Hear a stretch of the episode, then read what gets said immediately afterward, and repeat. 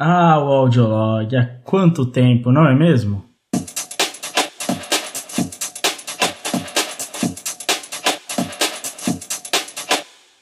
Acabou de virar o ano, eu sei, eu tinha falado que o audiolog ia ser frequente, blá blá blá, o plano era lançar todo mês, pelo menos um ou outro, mas vocês sabem como são as coisas, a vida é foda, falta tempo, entram relacionamentos, trabalho, faculdade, tudo mais em cima da nossa vida e acaba que as coisas ficam meio confusas. Mas não se preocupem, dessa vez a gente está tentando se organizar. Eu estou tentando me organizar com os audiologs para fazer com que eles aconteçam. Então, eu vou falar um pouco sobre algo que eu gosto muito de comentar, que eu gosto muito de falar, que é a produção. Exatamente, a produção dos audiologs.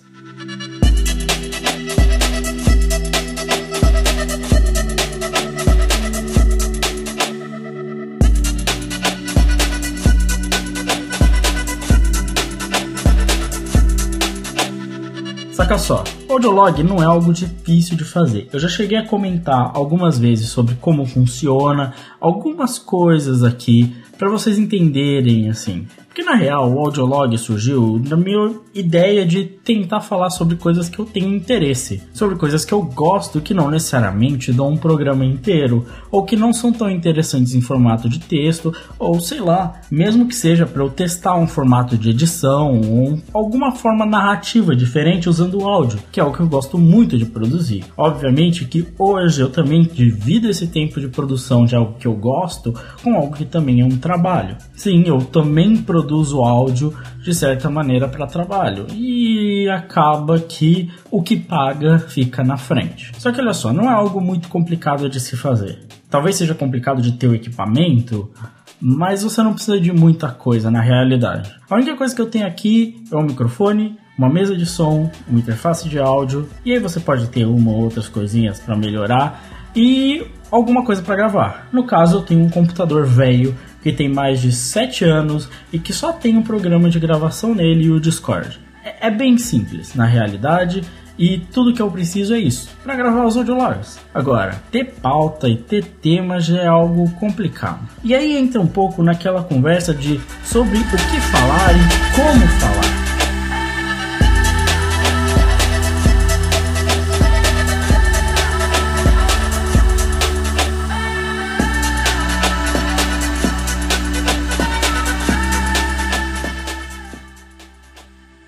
Já estamos entrando no tema comunicação. Eu sei que para vocês, talvez, comunicação não seja algo tão interessante, ou mesmo você que é mais novo, nunca tenha tido interesse nisso. Talvez você seja de uma área muito exata, tipo engenharia ou arquitetura, e ainda não tenha chegado na parte de comunicação. Mas eu vou te falar, comunicação é essencial para tudo, em todas as profissões, em todas as áreas, em qualquer lugar na realidade. Você tem que lembrar que a comunicação é o nosso instinto natural. Os humanos, a fala é a comunicação. E você não saber falar, veja, não é errado necessariamente. Nós temos nossas dificuldades, mas é uma necessidade. Você um dia vai precisar falar e saber se comunicar bem é muito diferente de simplesmente falar as coisas. O que eu tento aqui no audiolog é um experimento de comunicação, como expressar determinadas ideias determinados conteúdos de determinadas maneiras. Eu meio que posso aqui testar algumas coisas. Então, quando eu vou falar, por exemplo, de One Piece e eu falo dos seus personagens, tenho várias maneiras de abordar esse assunto. Então, eu posso ser o fã super, nossa, o One Piece é muito da hora, meu. O, nossa, o One Piece é louco. Ou eu posso simplesmente falar de maneira acadêmica sobre o assunto. Falar diretamente sobre a animação, falar diretamente sobre o desenho, falar sobre o roteiro e ser bem objetivo sobre aquilo.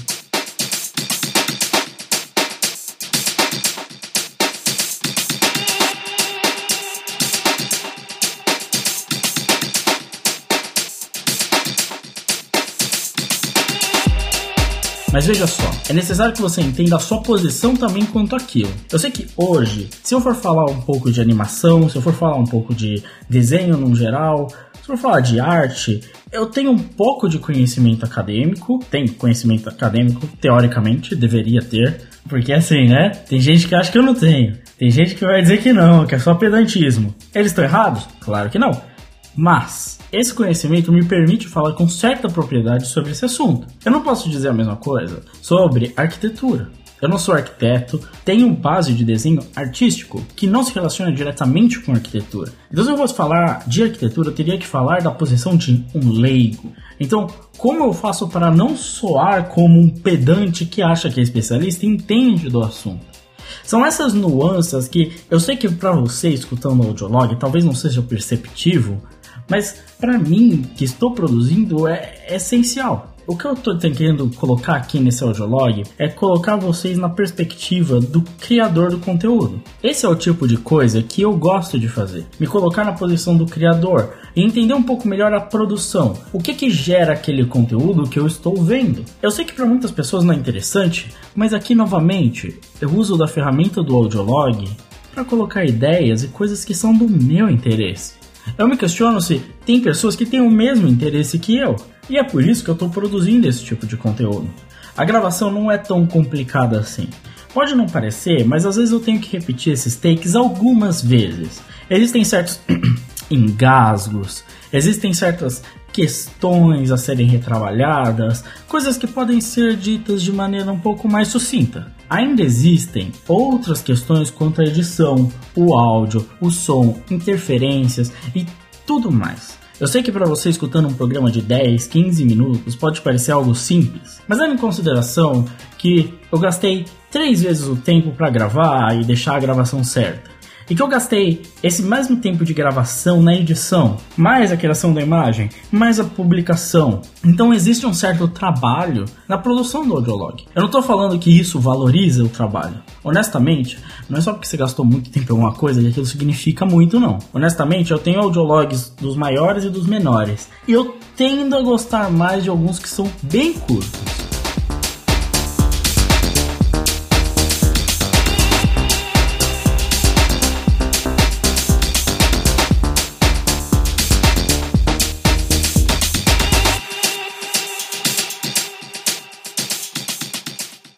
Não necessariamente porque algo é super produzido que aquilo é bom. E é óbvio que eu levo isso em consideração aqui também. Não é que eu digo para vocês que porque eu me dedico a fazer com que isso tenha um certo padrão de qualidade, que isso é melhor. E eu espero que vocês também não tenham esse julgamento.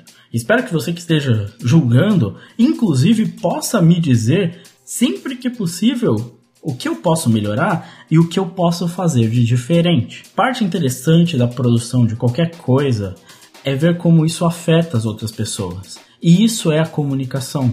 O que você fala e como aquilo atinge as pessoas.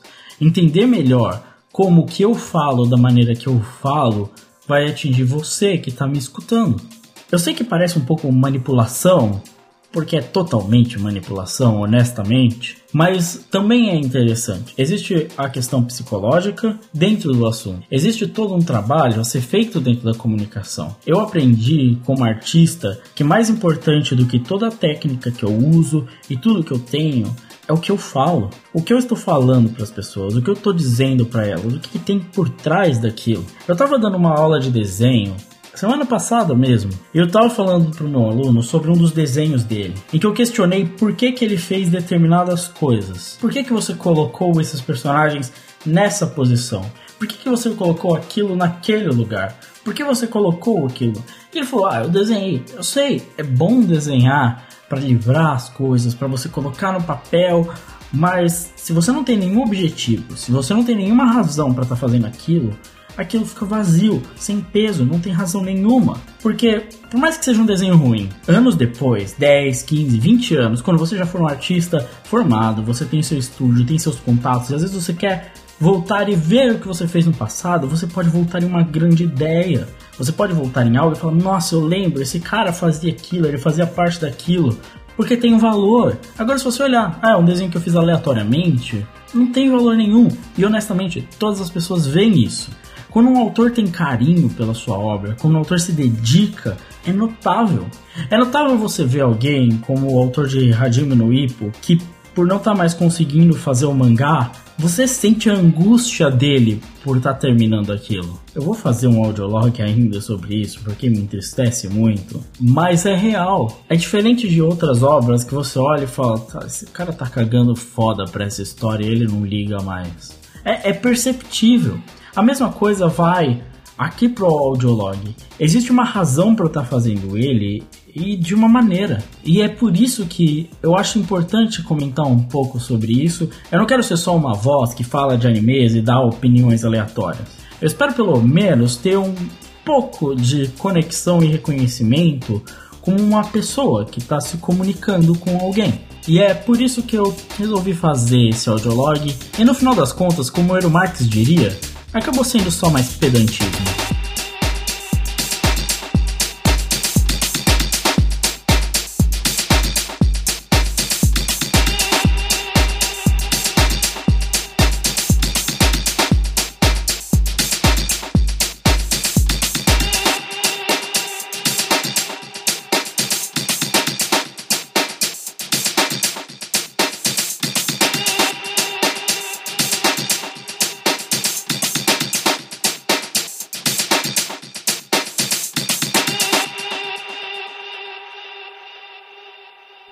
Obrigado a todos e até a próxima.